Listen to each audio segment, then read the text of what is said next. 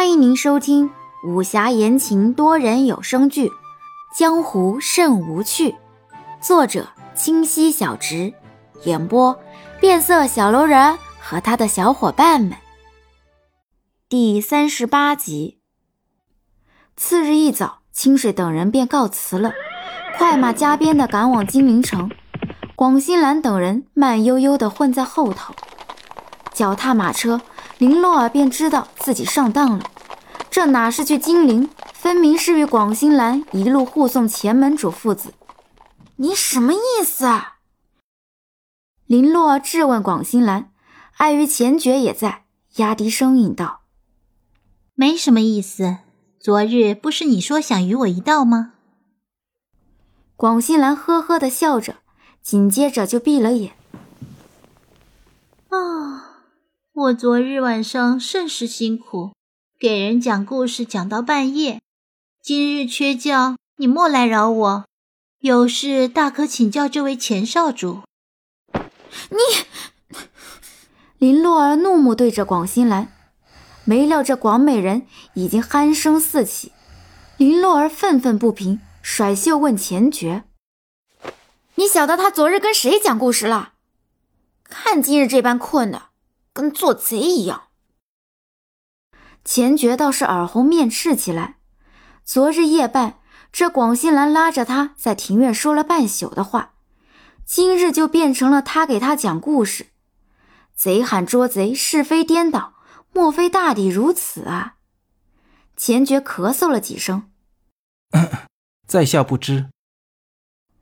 说完，假寐不敢再睁眼。喂，莫装睡。咱俩来聊五文钱的呗。我能问下，你这名字有何来由吗？在下名字甚是普通，无甚典故。钱爵打定了主意，不再开口。我也想听。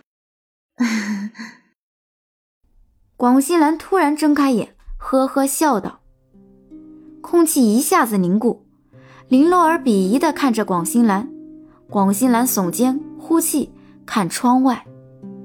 钱爵啼笑皆非，终慢慢开口道：“烟窗影蔷薇，石壁老野蕨。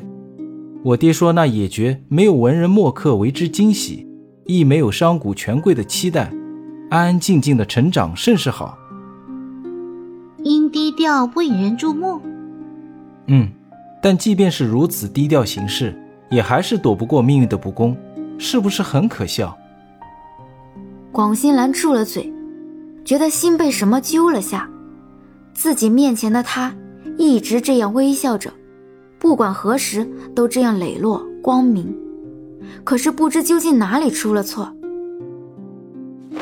哎，这个坐的我腰疼，能停车歇几下吗？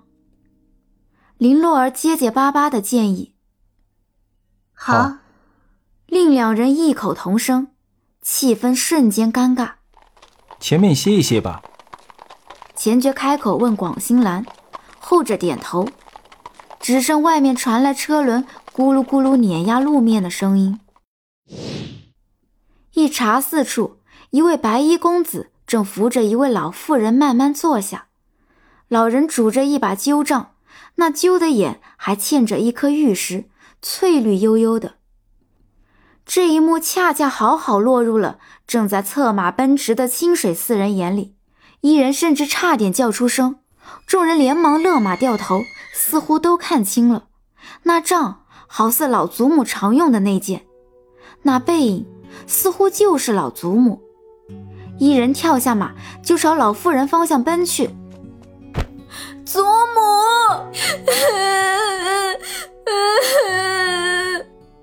然后抱着老妇人就嚎啕大哭。这位姑娘可识得老身？老身可不记得何时多了个孙女。众人皆是一惊，这说话的声音无一点老妇人的苍老，清脆亮丽，仿若十七八岁的少女。一人抬头望去。就见那老妇人正用玩味般的眼神对着他笑。你，一人忙起身后退。你怎么？话还未说完，就见林直上前一把揽过他，对着那白衣公子道：“在下林直，敢问公子高姓大名？”“不敢。”“在下许二。”白衣公子拱手道：“他未坐下，就站在老妇人身侧，一脸宁静之色，身材挺秀高齐，说不出的飘逸出尘。”久仰，在下杨焕。众人又忙打了招呼。